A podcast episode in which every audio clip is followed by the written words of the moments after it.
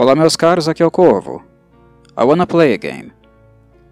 Quando o Sol, filme dirigido por James Wan e escrito por Lee Whannell, foi lançado em 2004, muitos o descreveram como um sucessor espiritual de clássicos como The Silence of the Lambs e Seven. E é óbvio que isso é um tremendo exagero.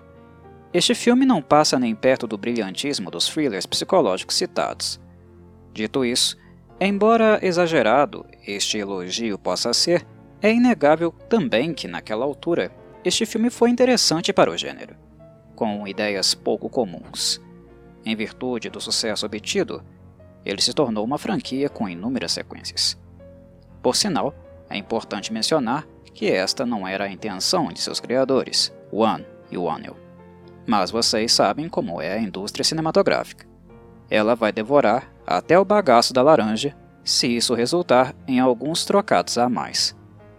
E como toda franquia do horror, só se tornou uma caricatura de muitíssimo mau gosto, perdendo contato com a lógica e insultando a inteligência do seu público-alvo a cada novo filme lançado. É interessante perceber, ao assistir novamente os filmes da franquia, como os mesmos envelheceram mal. A exceção que eu faço é justamente para o primeiro filme, que, na minha avaliação, Embora não seja a maravilha toda que disseram que ele era em 2004, ainda assim é um filme que merece certo reconhecimento por ter se preocupado mais com as ideias colocadas no papel. Só, na época, também foi comparado aos slashers e o antagonista do filme, John Kramer, foi colocado na mesma categoria dos vilões clássicos. Outro grande equívoco. O subgênero onde só se insere não é o slasher, e isso se dá muito em virtude do modus operandi de Kramer ser indireto. Algumas pessoas têm a pachorra de dizer que o vilão não matou ninguém, o que também é uma tremenda falácia.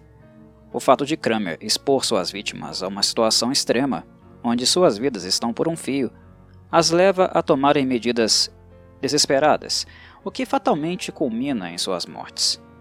Os que interpretam que a atitude de Kramer é passiva deviam repensar a questão.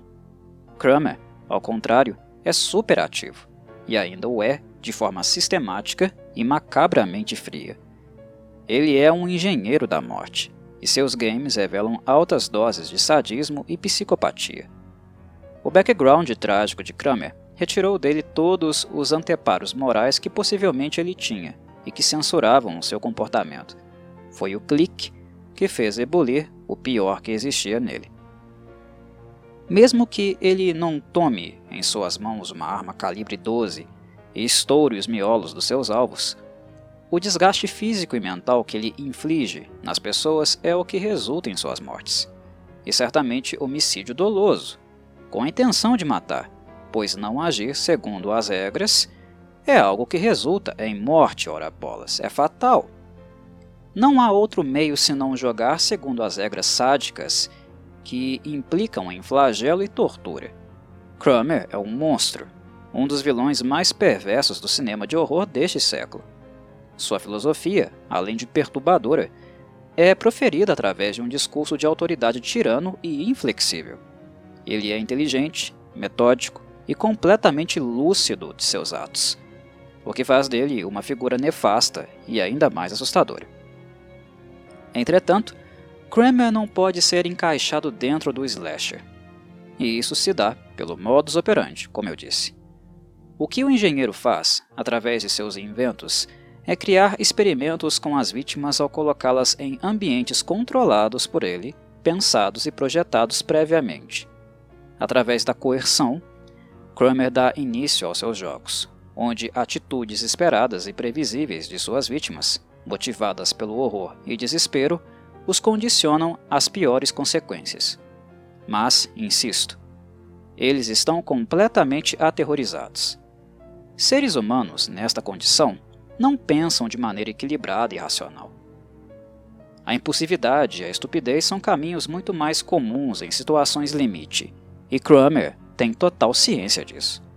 Ele sabe perfeitamente das consequências e o design de seus jogos também leva estes fatores em consideração. Na época em que o primeiro Sol foi lançado, ele passou a ser chamado nas redes, em alguns fóruns de debate, de torture porn, ou pornô de tortura. E eu creio que este termo é deveras apurado para descrever este filme e seu estilo.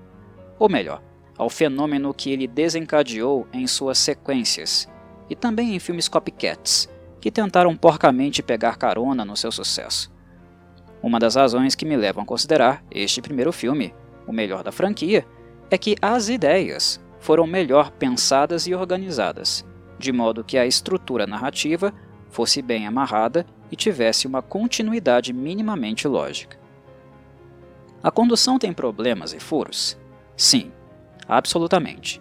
Este filme, em termos lógicos, não é a perfeição que pintam dele e isto é perceptível. Mas o primeiro só, pelo menos, trabalhou com maior acento nas ideias e não tanto no gore. One e Wannell tinham uma visão específica do que queriam criar. Uma fórmula, um design, que basicamente é o design que Kramer utiliza no filme.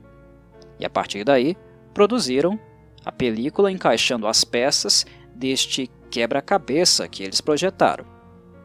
Não é perfeito, mas no fim funciona, muito pelo foco dos criadores estar totalmente centrado em polir a engrenagem, aparar as arestas e garantir um desfecho que, se não for capaz de chocar, será de deixar o espectador pensando sobre o que ele acabou de assistir.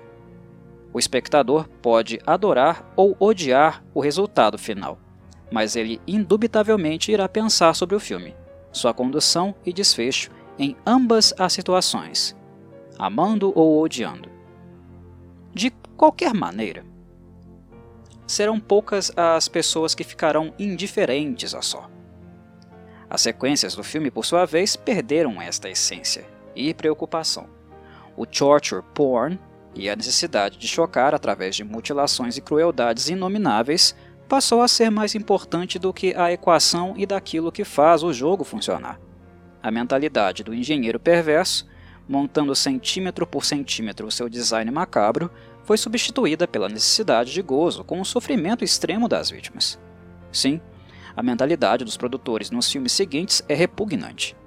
Não há sequer uma sequência de só que eu considere indispensável, pois elas não passam de expressões extremas de muito mau gosto e radicalmente menos inteligentes daquilo que foi montado no primeiro filme. O Só original pode ser compreendido como um filme experimental, do gênero gore, mas que está tentando criar uma estrutura narrativa e organização diferente daquela que propunham os slashers autentistas, que por sua vez era uma fórmula que foi novamente repetida nos anos 90. O modus operandi de um slasher tampouco era original também, é importante sempre lembrar isso. O slasher não passava de uma cópia americanizada dos diálogos italianos dos anos 70. Ou seja, só estava tentando criar um vilão distinto daqueles cuja conduta representava a estereotipia de três décadas no horror. Mas as sequências dele, deste filme aqui, deram início a um ciclo de reciclamento forçado, onde poucas ideias realmente originais são percebidas e a tentativa de reescrita dos fatos apresentados previamente, anteriores, nos filmes que aconteceram previamente ao novo que saía, tornou-se uma constante. Reescrever, reinterpretar segundo a conveniência. Só o primeiro filme funciona muito bem como filme único, e assim deveria ter permanecido. Pelo menos essa é a minha avaliação. Mesmo que o tempo de cena de Tobin Bell, que interpreta John Cromer, tenha sido extremamente curto, a presença dele é gigantesca na trama e o impacto gerado mais do que satisfatório para que ele fosse lembrado como um dos grandes vilões mentais deste século. Mesmo que o filme tenha rostos famosos como o de Danny Glover, no fim é Tobin Bell quem realmente rouba a cena, mesmo sem expor sua face para as câmeras e apenas se expressando através de gravações ou em vídeos onde ele utiliza um boneco para representá-lo. Pessoalmente, imagino que se só não tivesse recebido sequências e o vilão permanecido nas sombras, sem maiores explicações acerca da motivação para cometer seus crimes, hoje ele seria muito maior no imaginário popular. O horror é algo que sentimos mais intensamente por aquilo que não vemos e não entendemos. Quanto mais se sabe sobre Cromer, mais a sua mística maligna é diluída. O primeiro filme evita nos dizer muito sobre ele e se foca mais em revelar, lentamente, o que ele sabe sobre as vítimas que escolheu. Suas vidas íntimas podres são explicitadas para o espectador, que aos poucos passa a entender, por conta própria, que Cromer é um vilão moralista e seu senso de punição totalmente embasado na avaliação unilateral que ele faz sobre quem merece viver ou morrer. Não há a menor necessidade de que alguém nos informe sobre isso. Na medida em que conhecemos os demais personagens da trama, mais e mais compreendemos por que Cromer decidiu puni-los. Para encerrar, preciso esclarecer que só é um filme que tenta, ele tenta, ser organizado e colocar em prática uma premissa técnica, muito influenciada por uma visão exata da vida e do comportamento humano, matemática. E é neste ponto que o filme dá um tiro no próprio pé, por não considerar o aspecto multifacetado e imprevisível do comportamento humano, e como ele não pode ser inserido perfeitamente numa lógica de previsão e controle. Só funciona muito bem, mas é mais do que natural que muitas pessoas achem que o filme é forçado e conveniente com suas pretensões, e de fato ele é. Na busca de uma exatidão sobre como as coisas poderiam acontecer, só nos dá algumas variáveis, algumas possibilidades de decisões que os personagens poderiam tomar e quais seriam as consequências das mesmas. Mas é aí que está a questão. Por mais que tentemos ter controle de todas as variáveis, alguma sempre escapa à nossa percepção e cálculo. O comportamento humano não é uma equação matemática, e mesmo uma equação matemática, quando materializada em um design, quando ela toma forma, toma forma concreta, mesmo essa equação pode apresentar ali naquele objeto resultados diferentes daquilo que foi previsto. Ela pode responder de formas diferentes e apresentar desvios imprevisíveis. O que a exatidão visada pelas ciências naturais e exatas procuram, de fato, é reduzir o imprevisível, mas fazê-lo em sua totalidade é pura fantasia. As ciências naturais, nós temos as mutações, por exemplo. Nas ciências exatas, nós vemos uh, as quebras de paradigma. Né? Então nós temos exemplos muito claros de que reduzir a imprevisibilidade na totalidade é pura fantasia. Nós não temos real capacidade de fazer isso.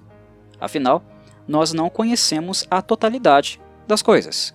Conhecemos uma parcela apenas. Então não temos como criar uma visão global onde todas as arestas, né, todas as coisas poderiam ser controladas e colocadas para funcionar de acordo com a nossa leitura ou formulação matemática precisa de um evento. Né?